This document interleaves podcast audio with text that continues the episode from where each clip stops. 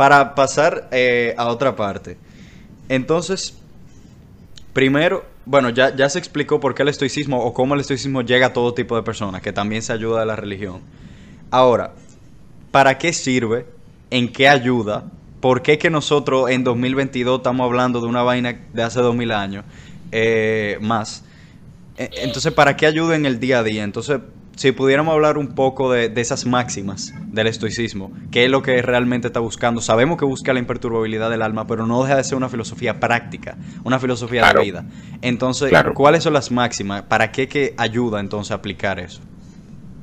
El supremo bien es la virtud. Esa es una de las grandes máximas del estoicismo.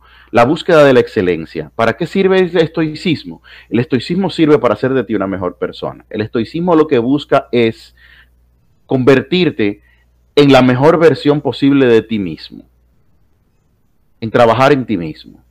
Y eso eh, desemboca directamente en la búsqueda de mejores cosas para ti, en la búsqueda de mejor, eh, por ejemplo, como tú mismo lo defines contigo mismo, o sea, esa búsqueda que tú tienes intelectual, que tú tienes, eso para eso sirve el estoicismo, para mejorarte a ti mismo, para buscar la mejora de tu, de tu persona, de tu espíritu, de buscar lo mejor para ti, para tu familia, para quienes te rodean. Eh, el estoicismo tiene un fin práctico muy grande, muy específico. Y, y, tiene sobre todo, para mí, la mayor, la mayor virtud del estoicismo es autodisciplinarte para que tú te conviertas en lo mejor posible que tú puedas ser.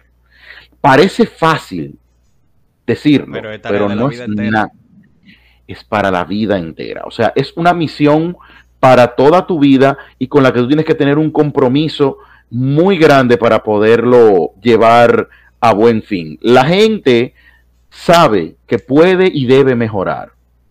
En la cabeza todo se puede, cada cabeza es un mundo y en la cabeza tú arma y desarma el mundo como tú quieres. El problema es llevarlo a la práctica, o sea, cómo tú conviertes estas ideas en una realidad. Entonces, todo el mundo sabe que debe de comenzar el gimnasio, todo el mundo, todo el año nuevo se hace las famosas resoluciones de año nuevo, este año yo eh, voy a estudiar tal cosa, voy a hacer la maestría, eh, voy a ponerme en el gimnasio, voy a comprar un carro nuevo, eh, voy a dejar los vicios, todo el mundo se propone cosas. Ahora, ¿cómo, cómo lograr eso? ¿Cómo controlar a ese pequeño animalito que todos nosotros tenemos dentro, porque los seres humanos somos animales. no, podemos.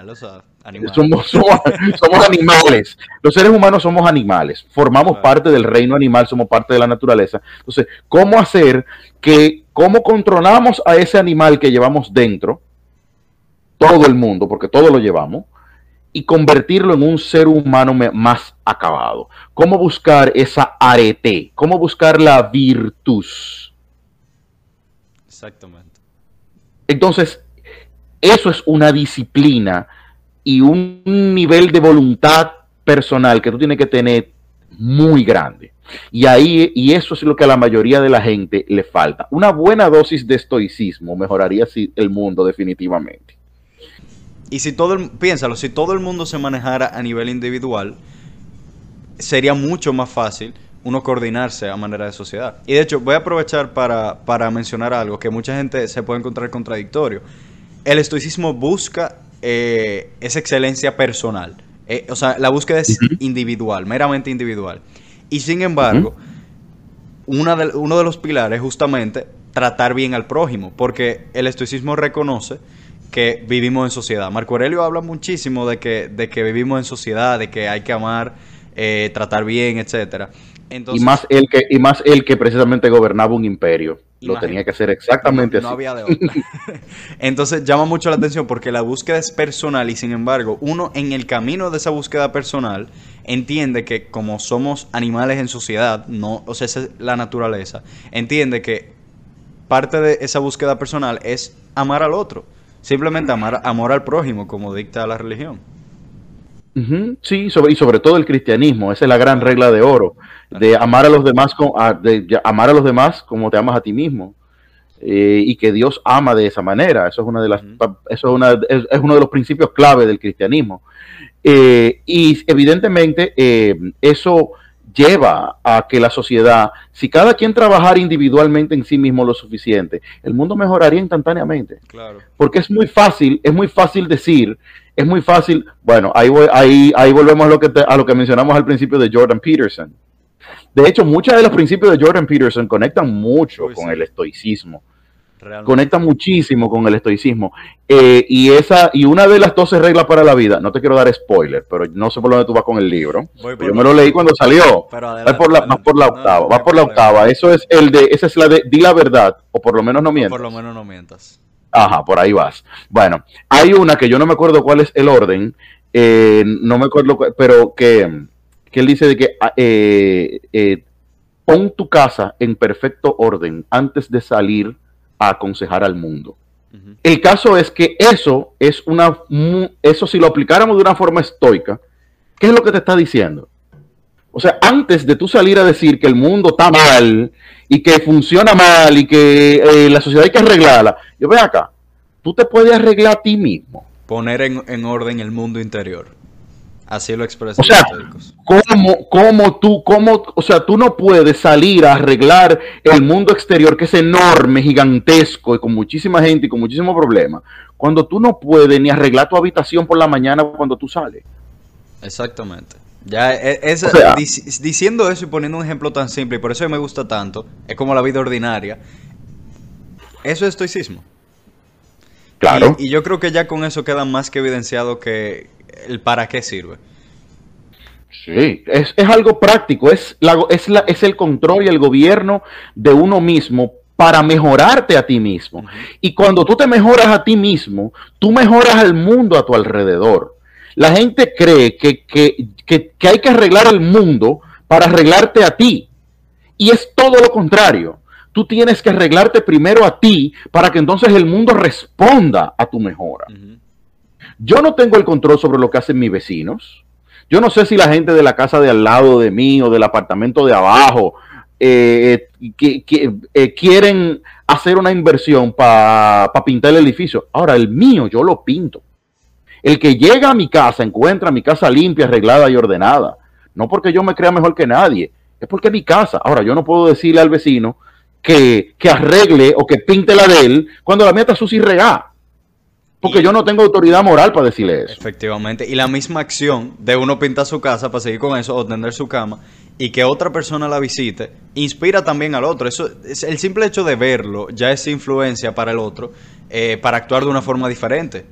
Es abrir Claro. la mente del, del otro también. Entonces, cuando uno tiene su cosa en orden, eso se refleja a toda costa. Claro, claro, claro que sí. Por ejemplo, yo, bueno, yo vivo en una casa, no vivo en un apartamento, es una casa de una planta. Eh, por ejemplo, yo vivo en, una en, un, sector donde hay un poco de todo. Hay gente, hay gente más pobre, gente un poquito más clase media. Y una de las características, una de las cosas que a mí me gusta hacer, a mí me gusta tener mi casa siempre limpia, pintadita. De hecho, yo vivo echando agua en el frente, yo y mis vecinos, y algunos se me han acercado y me lo han dicho, y yo dice, Manuel, a mí me encanta ver cómo tú te dedicas a tener tu casa limpia. Y hay otros vecinos que a partir de lo que yo hago, lo han comenzado a hacer ellos también. Y a lo mejor ellos nunca se plantearon eso, pero si tú no pones el ejemplo, ¿cómo tú haces que los demás te sigan? Eso es liderazgo. O sea, si tú quieres, si tú quieres que los demás hagan cosas buenas, hazlas tú primero. Y el que te quiere seguir, te va a seguir. Y el que no te va a seguir, no te va a seguir como quiera. Claro. No se puede caerle bien a todo el mundo. Claro, diría mi abuela, di- diría mi, di- diría mi abuela con su sabiduría campesina, bueno, es que nadie es billete de mil pesos para gustarle a todo el mundo. Exactamente. Oye, pero me, me impactó mucho el eso de, de pintar la casa. Yo no, o sea, yo no voy por ahí, obviamente. Tengo 18 años, no, no vivo solo. Y, y bueno, gracias a Dios tengo mi hogar. Pero bueno, me tocará en algún momento. Y sin embargo, Bien. yo aún así lo, lo he vivido.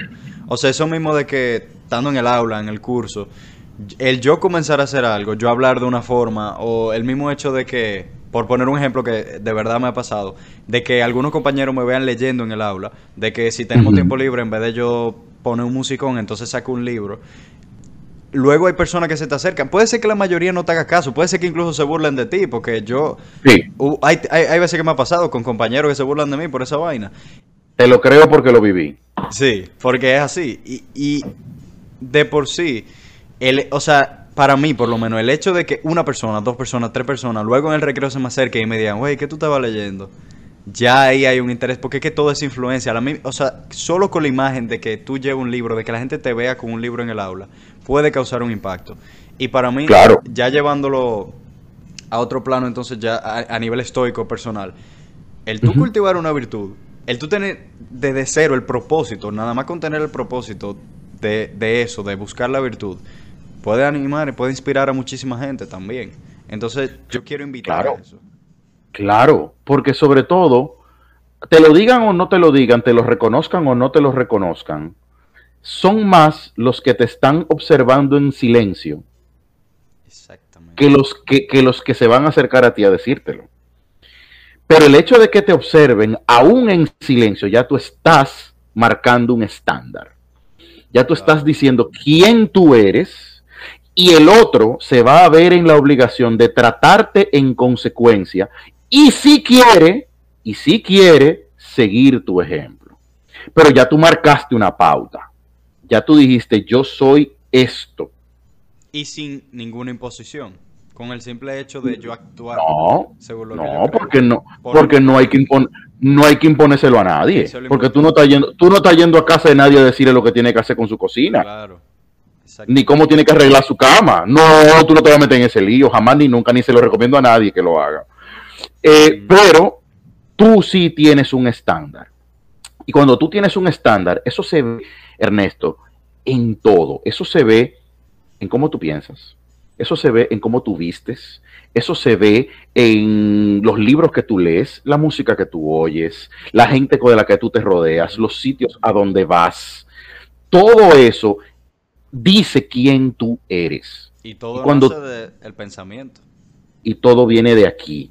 Porque tú lo que estás es proyectando lo que ya tú tienes dentro. Entonces, eso es, eso es lo que a mucha gente le choca porque la gente eh, va más a la parte animal, digo, sin, sin, sin interés de ofender a nadie. Pero, ¿qué pasa? Los seres humanos somos animales sociales. Nuestra condición de animales sociales, de animales gregarios, hace que el ser humano, con tal de encajar en el grupo, en la mayoría, lo que hace es que hace lo que los griegos, por, por volver a, a los términos griegos, hace lo que se conoce como mímesis.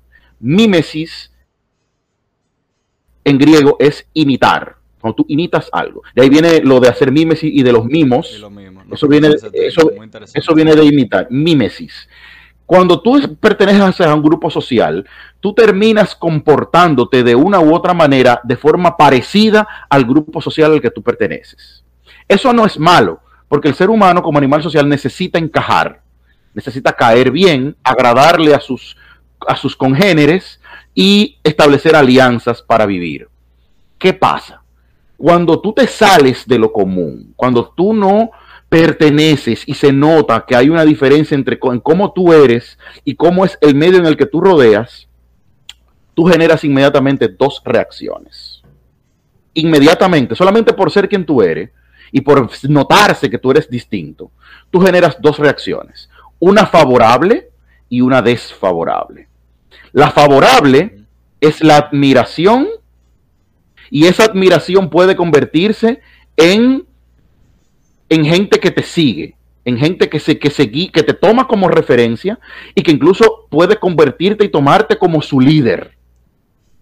Y decir, no, no, no, fulano, tal cosa, me gusta como este tipo. Esto es completo, me- ya estamos en psicología aquí. Exactamente, eh, eh, eh, este tipo me cae bien, me gusta cómo trabaja, me gusta, eh, es así que yo quiero hacer la cosa, me voy a llevar de fulano. Entonces ya tú creas unas- un grupo a tu entorno, pero luego está la reacción desfavorable, que es la envidia, el resentimiento, este que es lo que se cree, porque todo eso comienza a salir, o sea, al mismo tiempo que tú generas gente que te admira y te, y, y te sigue, también hay gente que te rechaza. Y eso pasa con lo que sea que uno aprenda, porque está haciendo algo diferente, lo que sea. Porque ya tú estás... tan sencillas como pintar la casa, como Por ejemplo, Por, exactamente. Porque ya, este se cree un intelectual. O, y otro que dice, oh, mira, fulano, mira. ¿Y qué será lo que está leyendo? Y hasta se te acerca y te pregunta. pero hay otro, pero hay gente que te dice, ¿y este qué es lo que se cree? ¿Y qué leyendo? Y yo de hecho, yo de hecho tengo, tengo planificado hacer un episodio justamente de eso. Eh, de, uno aprender a admirar sin envidiar. O sea, uno buscar eh, lo favorable. Por lo mismo por lo que unos te odian, otros te amarán. Y eres tú, ¿eh? No es que tú estás haciendo nada diferente, ni es que tú estás haciendo una. Y no, tú estás haciendo bueno con uno y malo con otro. Tú estás haciendo la misma persona, pero a unos le parece muy bien y a otros le parece muy mal. Y es normal. Y los estoicos contemplaban todo eso. O sea, aún creo que es Marco Aurelio en una de en, en, la, en las meditaciones, una de las primeras meditaciones, creo que en el primer libro, que él habla que todos los días uno se encuentra con un imprudente, un freco, un atrevido, y a todos ellos tú los tienes que querer como son. Claro. O sea que a una gente que te adversa, que está en tu contra y que va a hacer una reacción en contra de quien tú eres y de lo que tú representas, aún a esa persona tú debes darle un trato correcto. Aunque ellos no te lo den a ti, tú no puedes bajar a su nivel. Así, a todo lo contrario. Eso es excelencia. Y es lo que uno siempre debe buscar, que hay muchas veces que uno tiene esas reacciones naturales, digamos. Eh, no sé, el ímpetu, uno se puede dejar llevar por las pasiones y, se quilla con la gente y hace muchísimas cosas y luego se puede arrepentir. Y lo que busca el estoicismo es justamente ese control para no tener esas reacciones que, que si bien pueden ser naturales, tú tienes que intentar no suprimirlas, sino controlarlas. Exactamente, que no te, porque ahí es donde se, ahí es donde se cometen las imprudencias. La imprudencia, la imprudencia es una pasión que se descontroló o un pensamiento que se te fue de control y, e hiciste o dijiste algo inapropiado para el momento en que lo dijiste o lo hiciste. La clásica metida de pata. Exactamente. La clásica metida de pata. La, metida de pata es cuando tú cometes una imprudencia, cuando tú haces o dices una cosa que, sea verdad o sea mentira, no era ahí que había que decirla. O hacerla. porque rompe. Claro, entonces ahí venimos a, a, toda una serie de tratados. Bueno, una de las influencias estoicas grandes fue en el tema de la prudencia. No sé si tú conoces a Baltasar Gracián. No te lo recomiendo. Debes, eh, eh, ese es uno, esa es otra de las recomendaciones porque está muy influenciado, sobre todo por Séneca. De hecho, él cita mucho a Séneca. Él tiene un libro clásico de la literatura que a ti yo sé que te fascinaría. Se llama Oráculo Manual y Arte de Prudencia, de Baltasar Gracián. Es un clasicazo. Eh, es del siglo de oro español y a ti te encantaría porque es eso, la prudencia, cómo, cómo, cómo tú manejarte a ti mismo para, para, vivir en sociedad y hacerla mejor para los demás y para ti mismo. Y así que a ti te encantaría, Gracián. Cualquier cosa tú me dices que yo te lo consigo. bueno, mira, yo conocí el estoicismo a través de, como te dije, lecturas de filosofía y demás. Eh, que hay un personaje que yo conozco y que tú conoces también, que se ha encargado de propagar de una manera moderna el pensamiento estoico.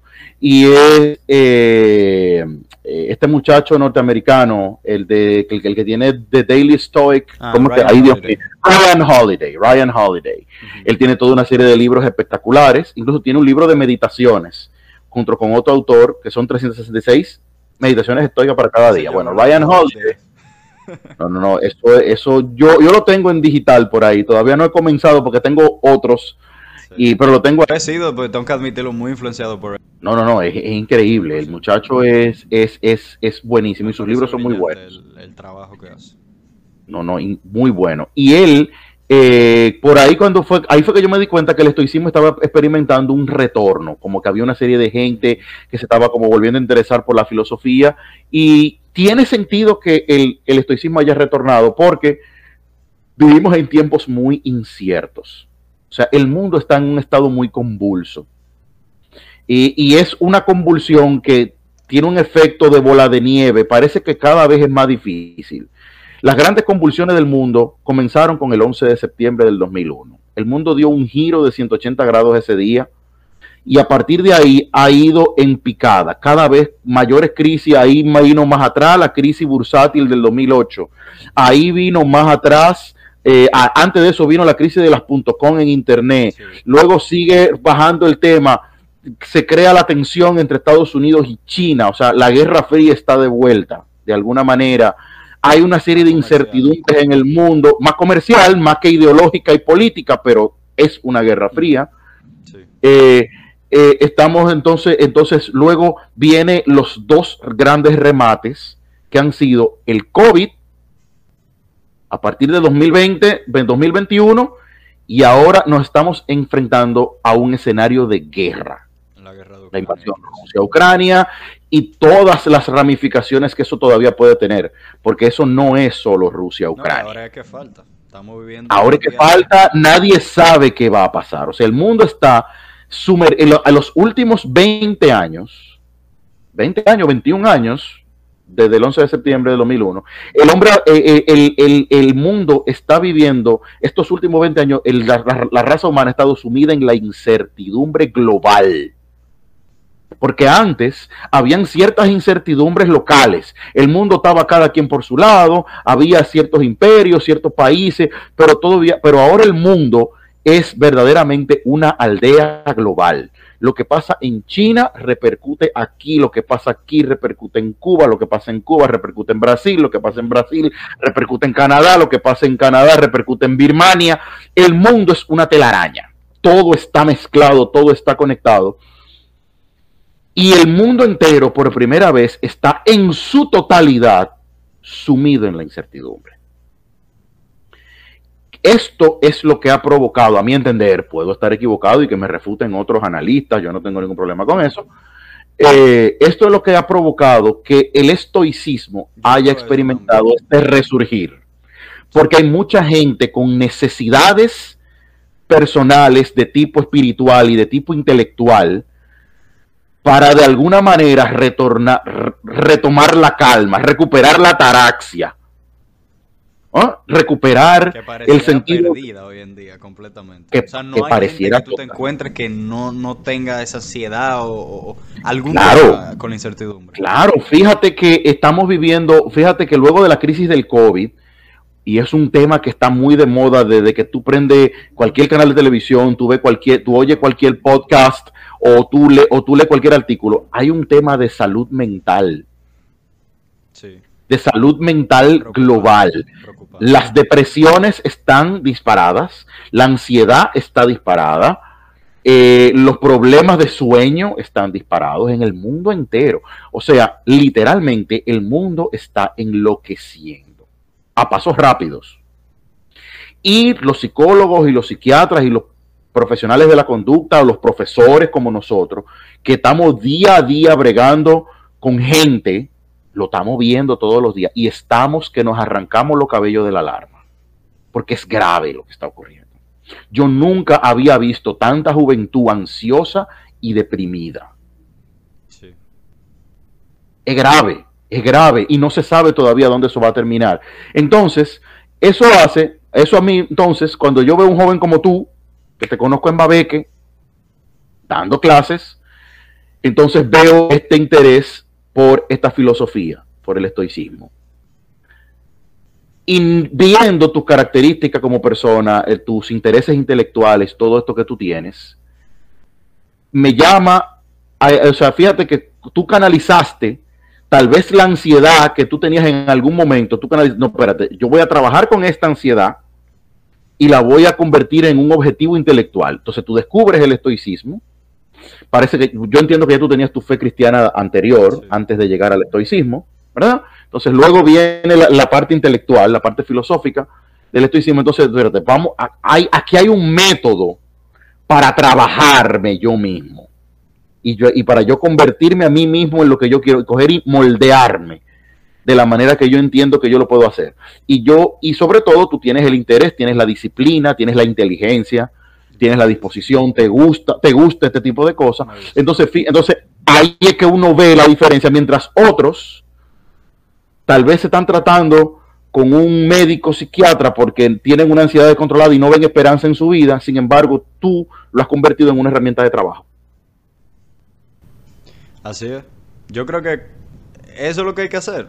o sea, para mí esa ha sido la clave. Y, justamente cuando yo decido crear eh, esta cuenta, evaluar eh, y ponerme a subir contenido, como que yo soy influencer, no es porque yo quiero hacerme famoso. Mi, objetivo nunca ha sido ese, pero es que cuando tú te das cuenta de, eso mismo que tú dices, Manuel, que hay tanta gente a tu alrededor, amigos míos del colegio, que tengo años, que, que están viviendo periodos fuertes, y yo me di cuenta, óyeme, yo no estoy sintiendo eso.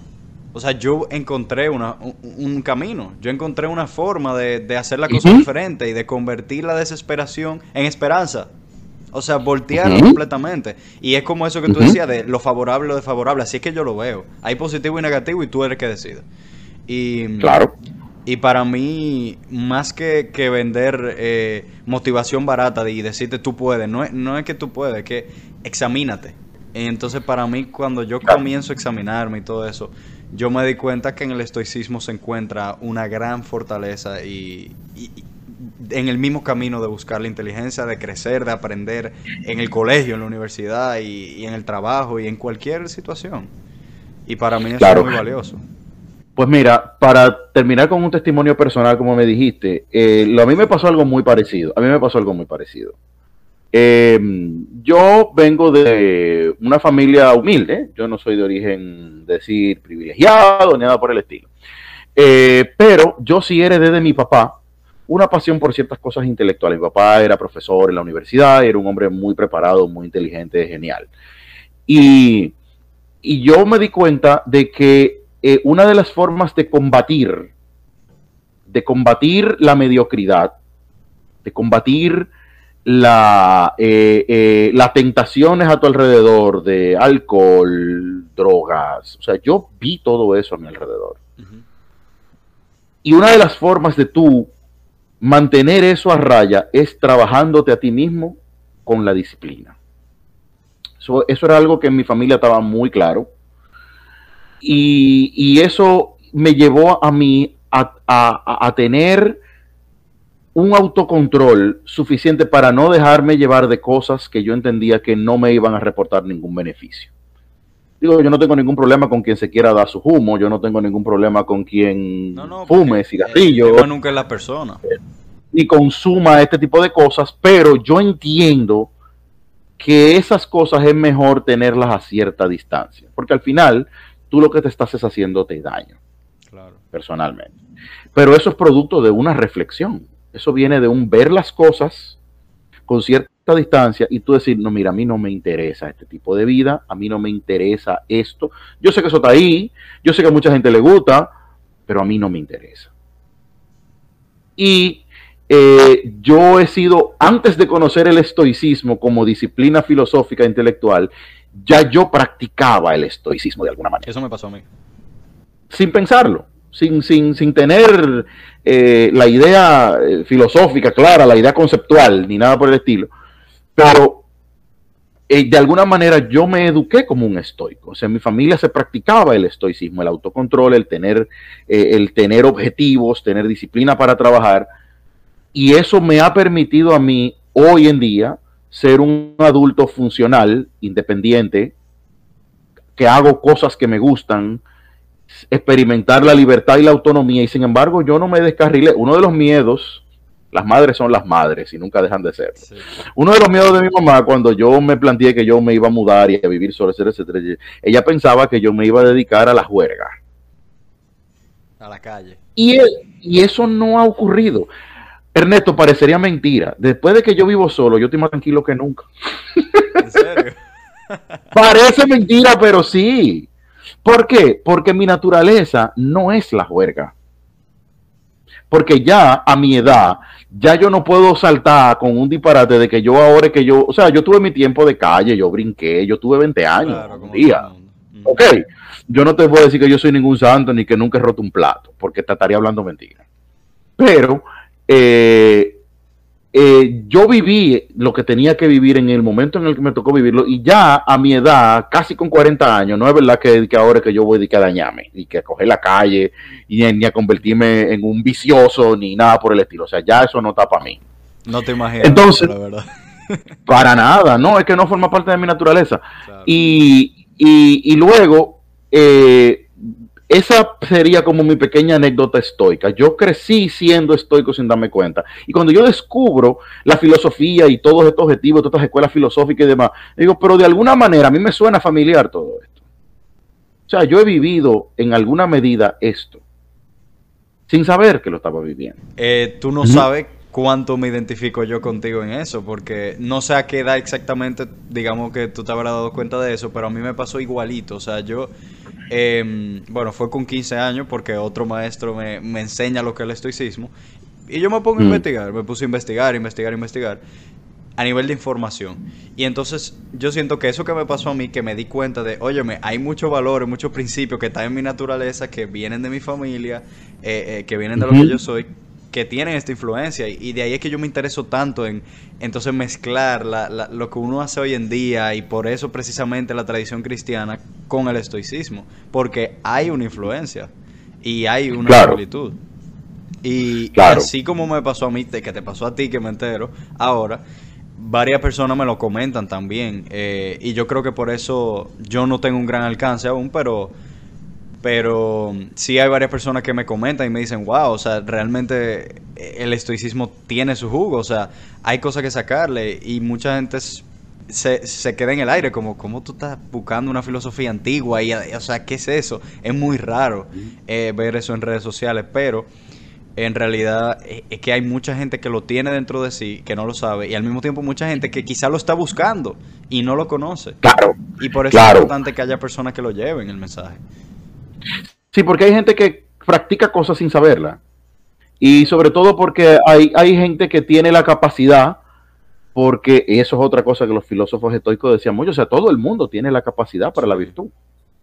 O sea, eso no es, eso no es, eso no es parcela de nadie. No es que solamente cierta gente pueden entender eso como que una no, cosa de hecho, misteriosa. Los estoicos no, no, para nada. era que creían en un derecho universal y que todos teníamos una naturaleza. Punto. No hay más que Claro. Exactamente, así mismo era que lo planteaba. Es algo que me parece fascinante. Bueno, claro, lo es, em, lo es. Pues no, no, gracias, de verdad ha sido realmente muy interesante. No todos los días uno tiene la oportunidad de tener este tipo de conversaciones, porque, y sobre todo de tener este tipo de conversaciones con alguien de tu edad.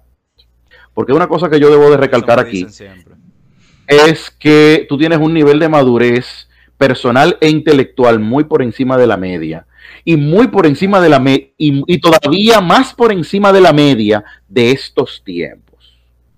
Como tú te habrás fijado, estamos en tiempos de decadencia.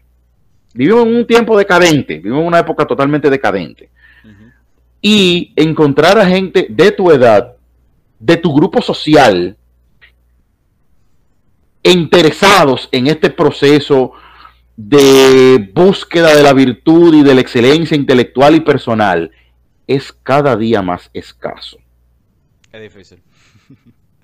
Eh, es cada día más escaso. Agradezco eso. Realmente eso, bueno, siempre me lo dicen, a la gente siempre le sorprende la edad. Em, pero yo siempre he dicho que para mí la edad no ha sido limitante. O sea, sí que se vuelve un proceso complicado en esa parte de que a esta edad todo el mundo quiere encajar y ya. Entonces, yo he, yo he sentido como esa diferencia y como mucha gente me ha empezado a ver diferente o qué sé yo qué, y han sido muchos comentarios, mucha vaina, y ha sido todo un proceso el, el yo adentrarme en este mundo y los comentarios y eso. Pero poco a poco yo creo que mientras uno lo practica, la misma gente se va dando cuenta de los resultados. Y ya sea esa reacción favorable o desfavorable, están observando. Entonces, ya gracias por mencionar eso y por recalcarlo de verdad de corazón. Y así mismo pues, te lo digo a ti, para mí ha sido una maravilla tenerte como profesor durante un año. Eh, un profesor totalmente diferente y que la gente lo sepa que, quien sea que vea el podcast, que Manuel ha sido una persona muy importante, no para mí, sino para todo el curso, para la promoción, y se ha notado la influencia, el impacto en el colegio. Eh, desde un acto de bandera hasta la organización de una clase o lo que sea. Y, eso es lo que yo aprecio muchísimo. Así que para mí, más que la edad, más que yo encontrar un joven, lo que sea, cualquier ser humano que, uno pueda encontrarse, y te menciono a ti, que tenga esa cualidad, de que tenga esa sed de conocimiento, de, de crecer y todo eso, para mí es sumamente valioso. Y me ha inspirado muchísimo a seguir adelante, a crecer, a aprender en todo eso. Así que te lo agradezco también. No, tú acabas de darle el piropo más grande que tú le puedes dar a un maestro, que sirve de inspiración para un alumno. Así Porque que bueno. yo estoy pago, yo, yo, yo me puedo retirar. Pero ya sin, sin más preámbulo, antes de que nos vayamos en sentimiento aquí. Ok, ok, sí, antes de que comenzamos a llorar y demás. Sí, no, ya, mil gracias a cualquier persona que se haya unido. Así como menciona él que, que se, se ha sentido honrado con mis palabras y que yo me siento honrado con la de él. Pues así mismo me sentiré honrado si una, dos, tres personas de verdad sienten que le ha aportado este podcast. Ya sea un episodio o dos episodios como, como yo lo haya dividido. Y de verdad que un millón de gracias por habernos escuchado, por haberse tragado todo esto, eh, haber fundido con nosotros, que no todo el mundo dedica tiempo a, a pensar. Y, y sobre todo recuerda que el objetivo de todo esto siempre es crecer, siempre buscar lo mejor, siempre ir hacia adelante y convertir, como decíamos ahorita, eh, esa desesperación, ese caos en esperanza, en seguir adelante, en crecer, en liderazgo, en cosas positivas. Eh, y a través del método de cristoico, que es lo que yo estoy diciendo aquí, a través del espíritu, a través de dominarse a uno mismo. Y nada, esa sería mi conclusión. No sé si tú quieras decir algo más antes de terminar. Excelente, no tengo más nada que agregar. Bueno, Nito, entonces nos veremos en un siguiente episodio. Mil gracias, Manuel, por estar aquí. Y Como no, gracias a ti. Lo que han atendido. Nos veremos en la Bueno, gracias por su atención, hasta luego.